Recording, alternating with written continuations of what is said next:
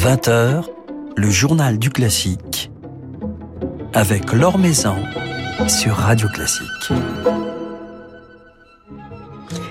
Bonsoir à tous. Alors que sort son tout premier album, un album aussi intime qu'imaginatif et coloré, la gambiste Salomé Gasselin passera un petit moment avec nous ce soir, nous racontera la conception de ce programme placé sous le signe de la musique française pour viol de gambe, mais aussi du partage. Avant cela, notre petit tour d'horizon quotidien de l'actualité musicale. Le grand projet de coproduction entre l'opéra comique et la Chine est de nouveau compromis en raison de la pandémie. L'orchestre symphonique de Shanghai et le chef Long Yu ne sont plus en mesure de participer aux représentations de la nouvelle production de Carmen, mise en scène par Andreas Omoki, du 24 avril au 4 mai prochain, Salfavar. C'est finalement l'orchestre des Champs-Élysées qui sera dans la fosse, sous la direction de Louis Langré, puis de Sora Elisabeth Lee.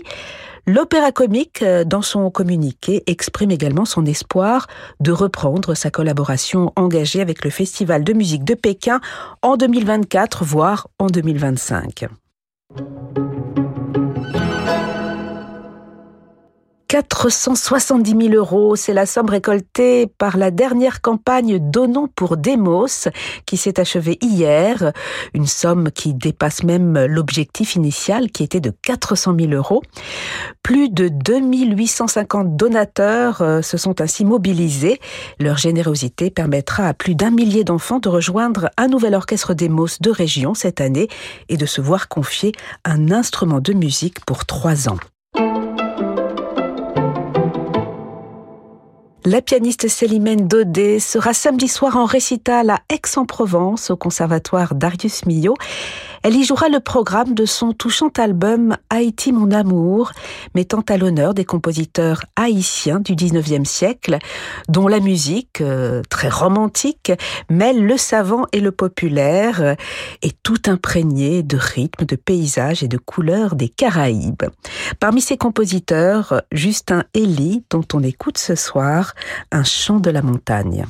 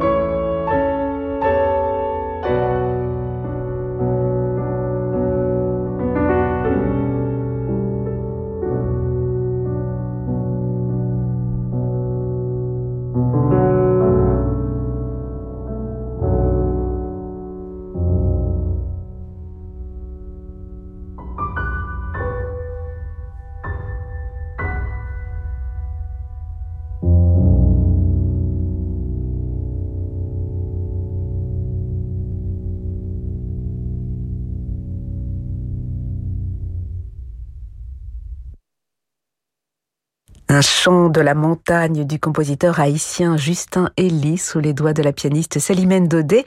Célimène Daudet qui célébrera la musique haïtienne dans le cadre de son récital de samedi soir à Aix. Ce sera au conservatoire Darius Milhaud. L'Or sur Radio Classique. Elle figure, selon le journal Le Monde, qui lui a consacré un beau portrait parmi les promesses de 2023. Nous avons fait sa connaissance récemment grâce à Thierry Hillerito dans ce journal qui nous a raconté son parcours, nous a éclairé sur le tempérament de cette jeune musicienne également passionnée de rugby, de génétique, de dessin ou encore de littérature. Alors que son premier album vient tout juste de paraître chez Mirare, la gambiste Salomé Gasselin est notre invitée ce soir. Bonsoir. Bonsoir.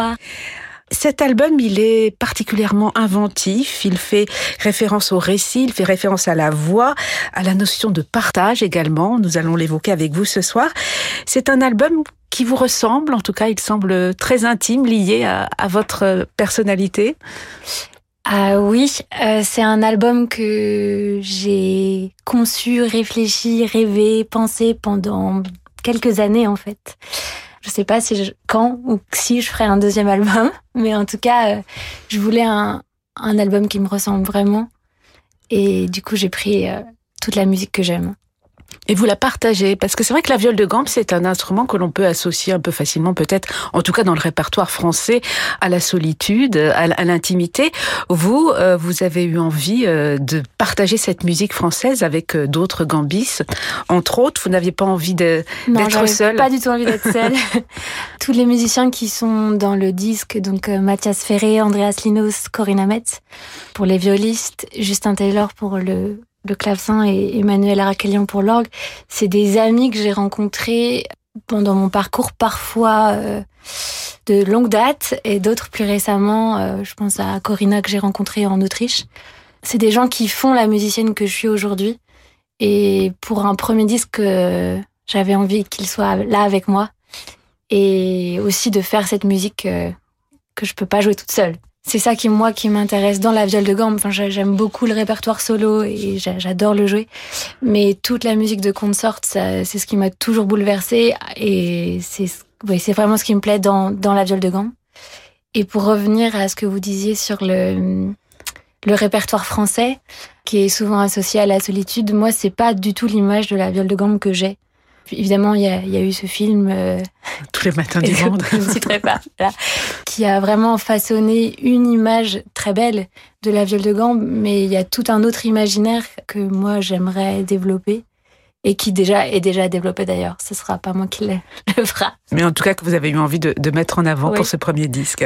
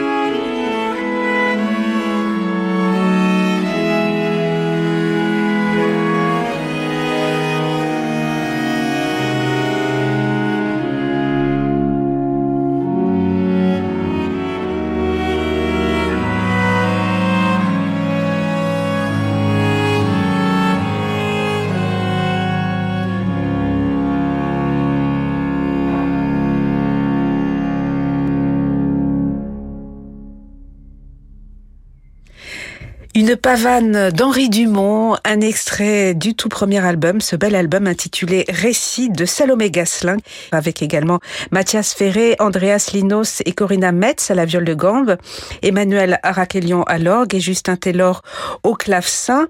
Un extrait de, de ce programme tout à fait original pour lequel vous avez vous avez réfléchi, pour lequel vous avez fait des, des recherches particulières. Vous disiez tout à l'heure que vous avez mis plusieurs années à, à le rêver, cet album. Oui, là d'abord, la, la, première touche, c'était c'est quand j'ai entendu l'orgue de Saint-Maximin la Sainte-Baume dans le sud de la France, euh, d'abord en enregistrement et après en, en vrai. En fait, j'ai oui. vraiment eu un coup de cœur, une rencontre avec l'orgue français. Euh, je suis moins familière avec le répertoire 19e de, de l'orgue. Et vraiment, ce son de l'orgue français, ça m'a ouvert un monde et un répertoire aussi que j'ai écouté pendant quelques années, jusqu'au jour où je suis tombée sur une allemande de Dumont qui s'appelle Allemande pour l'orgue ou le clavecin et trois viols si l'on veut. Donc j'ai compris que les viols ont partagé ce, ce répertoire sublime et j'avais envie du coup de, de m'y atteler.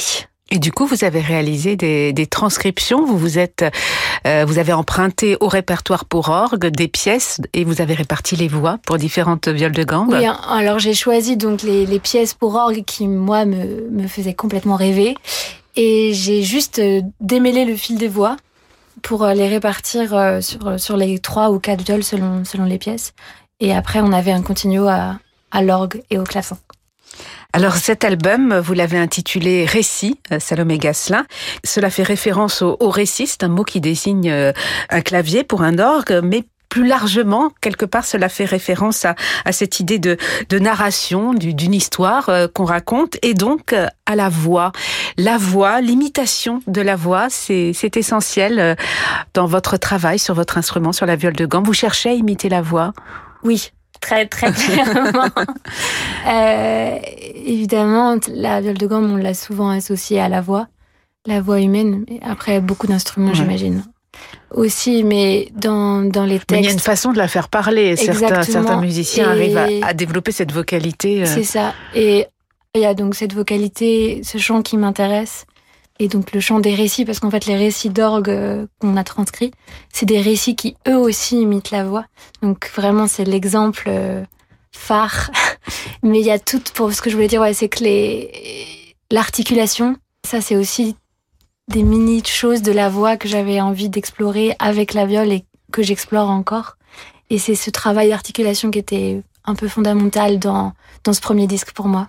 Mais est-ce que du coup vous, vous utilisez des, des mots dans, dans votre esprit euh J'utilise euh... beaucoup d'images en fait. J'ai mmh. souvent des histoires, mais ça depuis euh, depuis que je suis en, enfin depuis que j'ai commencé la viole, depuis toujours euh, quand je joue de la musique, je j'ai pas pas très précisément, mais il y a quand même des sentiments dominants ou et qui peuvent changer d'ailleurs euh, selon les pièces. Euh, je peux jouer euh, en janvier une pièce et puis la reprendre euh, en juin et, et, pas du tout ressentir la même chose, mais ou avoir le même imaginaire. Mais c'est vraiment, euh, oui, je mets beaucoup des images et du texte aussi. Et ce texte, cette vocalité, vous la partagez avec vos, vos, partenaires. Vous êtes ici dans quelque part dans, dans la notion de, de, conversation avec euh, les partenaires de, de cet album. Oui, complètement. Et c'est une conversation qui a commencé il y a bien longtemps. Justin, c'est un ami d'enfance. Emmanuel, c'est lui en fait qui est titulaire à Saint-Maximin, la, la Emmanuel Araquelian. Araquelian, oui. Vraiment, il m'a ouvert, euh, lui aussi, il m'a donné plein de noms de compositeurs. Euh, il m'a passé plein de disques d'orgue. Enfin, je lui dois beaucoup. Et après, dans, dans les moments de concert, de live, d'enregistrement aussi, il y a une vraie conversation qui s'installe parce que même dans le répertoire solo de la viole de gomme, on est, on est rarement seul. Et donc, il y a une conversation avec euh, la basse de viol et le clavecin qui nous accompagnent, qui sont là, qui dialoguent. Et puis un travail sur, sur les couleurs, sur les alliages sonores. On entend différents éclairages justement dans, dans cet album euh, Salomé Gasselin avec parfois l'orgue qui ressort, euh, le clavecin ou, ou votre viol qui s'échappe dans, dans, dans, quelques solos. Vous avez réfléchi quelque part à, à jouer sur, sur les contrastes, sur les changements de couleurs, sur les changements d'alliage? Oui, alors ça on l'avait pensé, euh, enfin je l'avais pensé quand j'ai construit le, le disque. Après j'ai été, aidée par euh, la merveilleuse équipe qui m'accompagne et par Hugues Deschaux à la prise de son qui a fait un, un travail incroyable. J'avais vraiment envie qu'on entende plein de couleurs et c'est pour ça aussi que je voulais laisser la place, une place soliste aux autres instrumentistes qui étaient avec moi. Par exemple, dans la, la pavane de Dumont qu'on a entendu au début, il y a l'entrée du clavecin qu'on n'attend pas forcément. Ça, c'est pas un concerto pour clavecin, on l'a arrêté avant qu'il en fasse un. Mais euh, voilà, c'est ces petits bouts de chacun que, qui font aussi qui je suis aujourd'hui.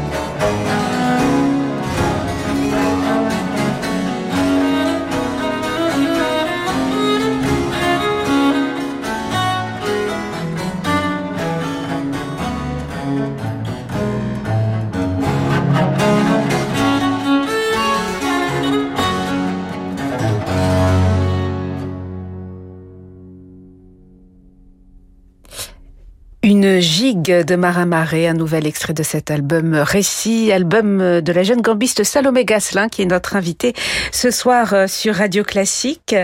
Marin Marais, un compositeur que l'on associe tout naturellement à votre instrument, euh, la, viole de gambe.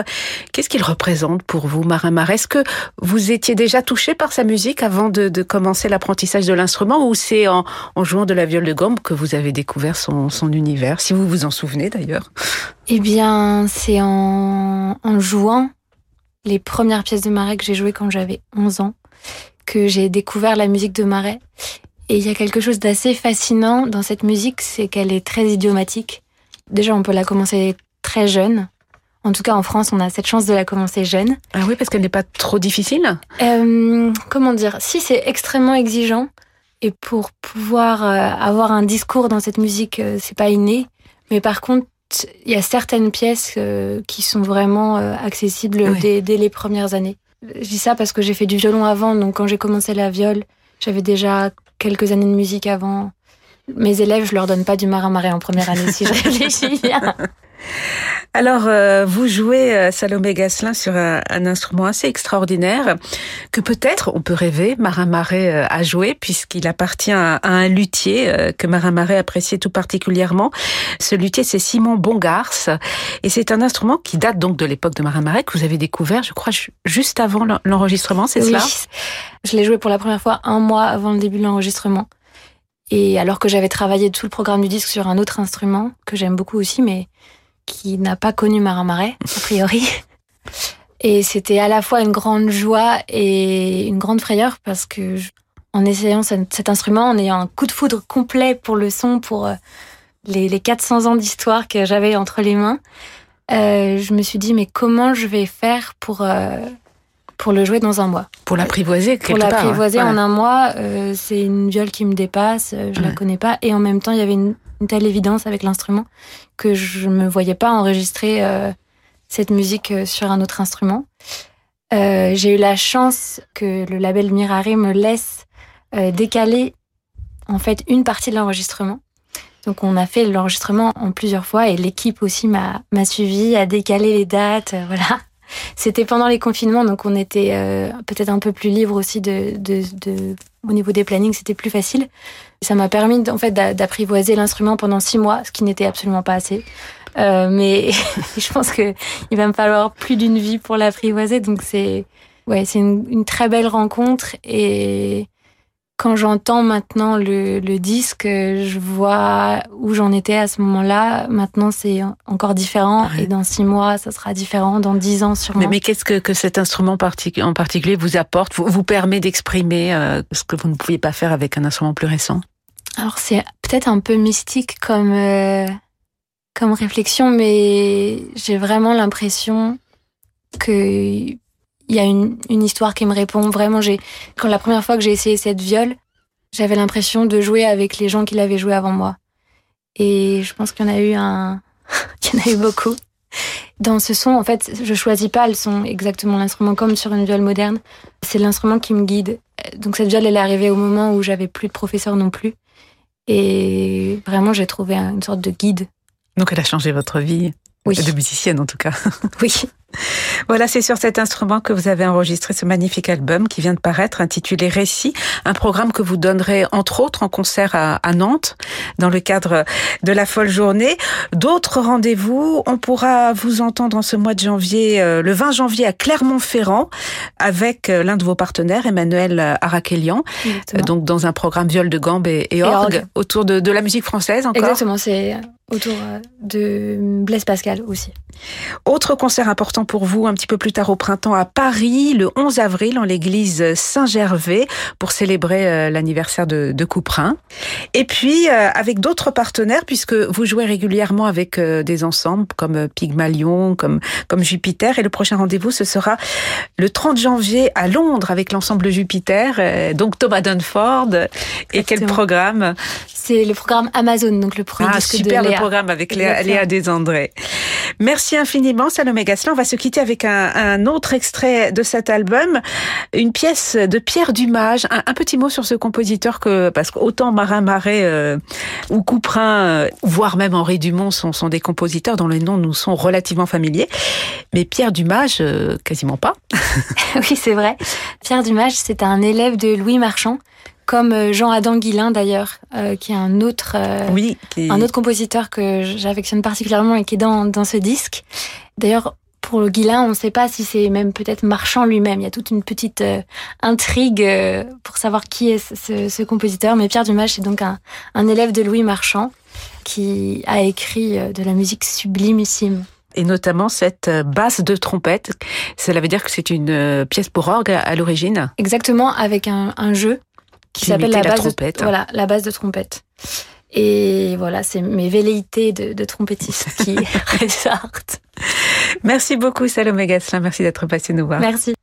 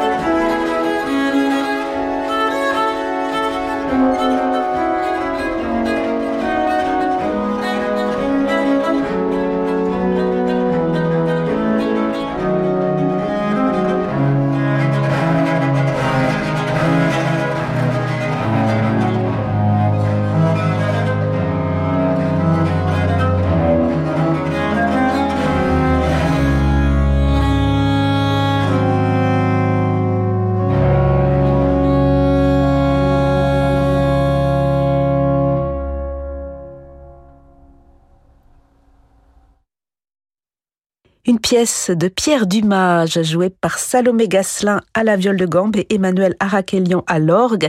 Un nouvel extrait de ce bel album Récit de Salomé Gasselin, tout juste sorti chez Miraret. Salomé Gasselin sera d'ailleurs en concert ce vendredi à la basilique Notre-Dame du Port de Clermont-Ferrand avec Emmanuel Arakelian, puis à la folle journée de Nantes avec les différents complices de son album. Voilà, c'est la fin de ce journal du classique. Merci à Baptiste Dupin pour sa réalisation. Demain, nous serons avec Marine Chagnon et Alejandro Balinas Biaites, deux jeunes et brillants chanteurs de l'Académie de l'Opéra de Paris. Mais tout de suite, je vous laisse, comme tous les soirs, avec Francis Drezel. Excellente soirée à l'écoute de Radio Classique.